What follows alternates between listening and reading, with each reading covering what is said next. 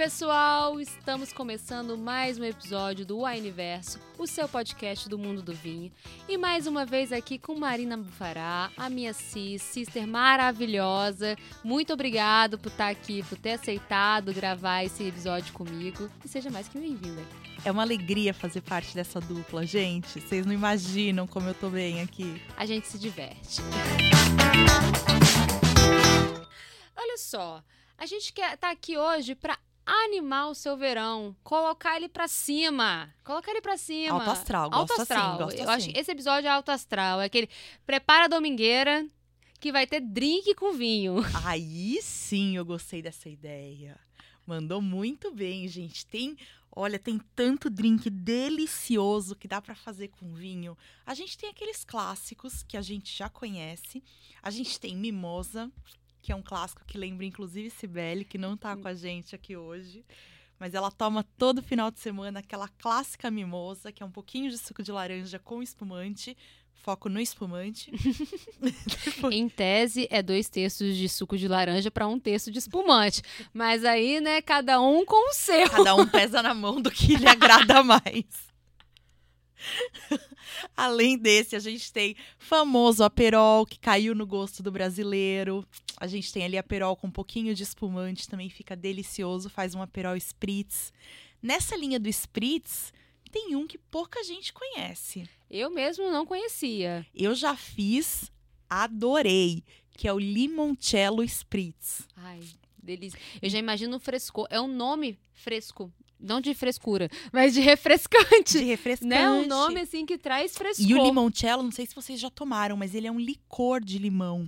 Então, ele fica, ele é super cítrico, super ag- agradável na boca, refrescante. E aí a gente pode completar ele ou com água com gás, ou com e vinho branco, ou com espumante. Depende de como você quer fazer o seu spritz ali, as suas borbulhas. e pode dar um toquezinho de hortelã, que fica delicioso. Pode pôr uma Gente, casquinha de limão siciliano, que dá um toque lindo também pro seu drink. Achei sensacional. Isso ajuda a gente a sair um pouco do, do óbvio, né? Por mais que a mimosa é, seja o que a gente chama de coquetel, que seja muito presente aí nas, nos, nos nossos finais de semana, eu adoro, gente. Eu adoro de manhã num brunch, no café da manhã no final de semana, ter, ter uma mimosa também. Sou bem time Cimeli nesse aspecto. Faz parte, gosto, gosto que isso esteja no meu cotidiano. Mas a gente sai um pouco aqui do óbvio no sentido mimosa, clericô, é, sangria, que são os mais é, popularizados quando a gente fala de drinks barra- e coquetéis com, com vinhos. Outro que é fantástico, que foi você que me apresentou, a portônica. Portônica. A gente uma vez fez um brinde de portônica, apresentei pra Tami. Delicioso. Pra quem nem sabe, existe Porto Branco, pessoal. E ele fica uma delícia se a gente misturar com espumante. Nossa, gente, foi sensacional, tá? Tomei a portônica. Ou com água com gás também. Marina deixando ele mais. a portônica mais incre- incrementada, bem tônica mesmo. Exatamente, porque a gente pode só pôr água com gás, gente. Pode ser uma água com gás, pode ser uma água tônica mesmo, no portônica, né? Não tem essa questão, mas ele, ele tem frescor, ele tem doçura e ele é uma delícia. Gente, é aquele drink que você, você seca muito rápido. Ele é um perigo você tomar sentado, que quando você levanta, você. Nesse nosso calor delicioso, uma portônica vai super bem. É sucesso. Eu aprendi um esses dias chamado Rossini. Que é um drink italiano que a base dele são morangos espremidos mesmo, né? Macera macerados, Macerados. que falam. E com prosecco. Então a gente, mas a gente pode trazer outros, outros, outros espumantes. Não precisa só ir pra Itália, no Vêneto e arrumar o prosecco. Você pode, pode pegar um espumante pode, tradicional. pode pegar outros E eu espumantes. usaria mais ainda e colocaria até outras frutas. Eu pensei aqui num kiwi macerado com espumante. Nossa, parece bom. Faz Gente, sucesso. Esse episódio é pra colocar o astral lá em cima. E o astral lá em cima tem a ver com o seguinte: vinho também dá pra você diversificar no momento do- de servir ou de fazer, né? Então ele tem tudo a ver, principalmente a galera do gin. E Marina é do gin, então ela vai concordar comigo. Galera do gin, usa os vinhos brancos nos seus drinks pra você ver que sensação maravilhosa. Olha, eu vou dizer, eu escrevi outro dia, Tami. Até eu me, me obriguei a sair fora do senso comum, porque tem a tradicional caipirinha. Ok. Todo mundo já ouviu falar da caipirinha de vinho. A gente substitui a cachaça por vinho. Dá para fazer ali com vinho branco, colocar uma fruta mais cítrica, um limão, uma lima. Dá para fazer com vinho rosé e colocar umas frutas vermelhas. Sabe o que eu tomei um dia que tava divino? Hum. Uma caipirinha de vinho tinto Ó, que tinha uva e manjericão. tá vendo, gente? Essa combinação de uva com manjericão fica divino. E aí você pode utilizar um vinho, por exemplo, um dadá, que tem já essa prática mais ousada, que foge do nosso, do nosso senso comum, que é um vinho mais é, inovador mesmo, justamente para a gente fugir do óbvio, e colocar ele numa caipirinha de vinho tinto, para quem gosta. Gente, sensacional. E até, até porque a caipirinha ela é reconhecida pelo dulçor, né? Ela precisa desse dulçor para segurar o álcool da cachaça, né? Exatamente. E também traz, é, segurar aquela acidez do limão, porque a gente põe bastante limão, para ficar limãozudo. Então, no final, temos ali um, uma- um drink bem refrescante e potente, né? Sim, você que gosta de repente de vinho tinto, até de um vinho tinto mais potente, por exemplo, e fala, fica difícil beber no verão esse vinho tinto. Por que não uma caipirinha? Transforma ele, traz ele pro nosso dia a dia. E o bacana dessa conversa, porque durante muito tempo, eu mesma, aquela pessoa novinha ali, agarrada em alguns preconceitos, lá no iniciozinho da minha caminhada pelo mundo do vinho, porque eu tenho, acho que a gente podia inclusive fazer um episódio, quais os preconceitos que nós já tivemos no mundo do vinho. Nossa, dá pra Nossa, fazer uma então, lista. é. Nós, olha, anota aí, ó. Quais preconceitos já tivemos no mundo do vinho? Por quê? Porque quando a gente inicia no mundo do vinho, a gente inicia muito com senso comum, a gente carrega, é, a gente reproduz muitos preconceitos, muitos mitos. Muitos mitos, Isso, isso é comum com a maioria das pessoas, gente, pelo amor de Deus. Só se você tivesse nascido dentro do vinhedo, dentro da vinícola, e nascido criado ali com vinho na, na mamadeira, que talvez você não tivesse essas reproduções. Mas fora isso, nós, meros mortais, que não fazemos parte das famílias vitivinicultoras, a gente carrega muitos sensos comuns e muitos mitos, né? E eu já passei por vários na minha trajetória, assim, desde quando eu iniciei beber vinho há uns 12 anos atrás. Isso é comum, mas é, um dos meus preconceitos que, com vinho, que eu só fui tirar depois de muita carcuda, macaca véia do rolê, foi com drink. Eu demorei em aceitar vinho no drink. Menina, Porque- que loucura. É, mas isso é, é assim, é meu. Porque eu não, eu não tenho muito hábito de drink. A minha vida sempre foi muito cervejeira ou, ou vinho. Hoje eu tô querendo aprender a tomar uísque. Eu tô caminhando pra isso. É, é uma honra pra mim aprender a tomar uísque. Mas eu sempre fui nesses dois extremos. Eu, eu não conheço, eu não, eu não conheço muito de drink. Então, se eu não conheço muito de drink, eu não, não é um hábito.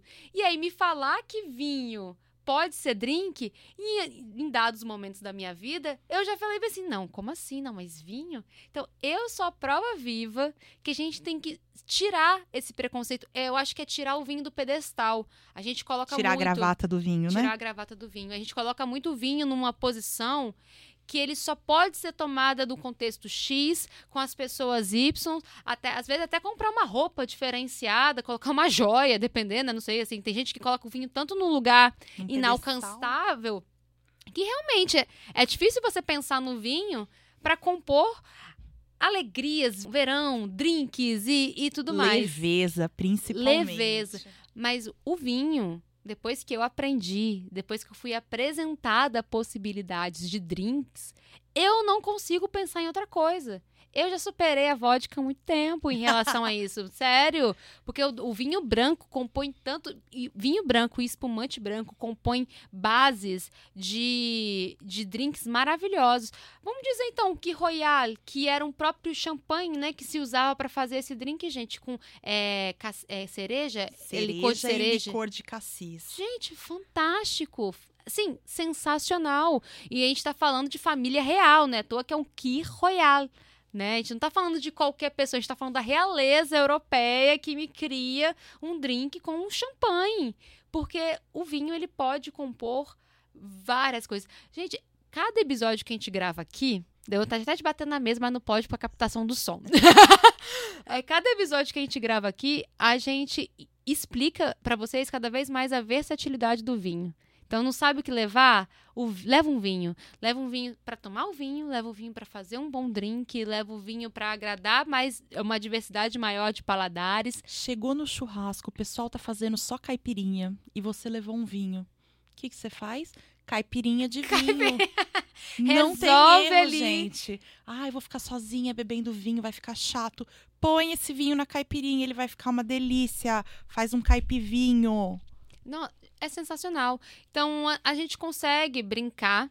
E agora com esse tema de animar o seu verão, é porque é muito comum as pessoas deixarem de tomar vinho no verão ou tomar vinho no verão só se o vinho for esse ou aquele.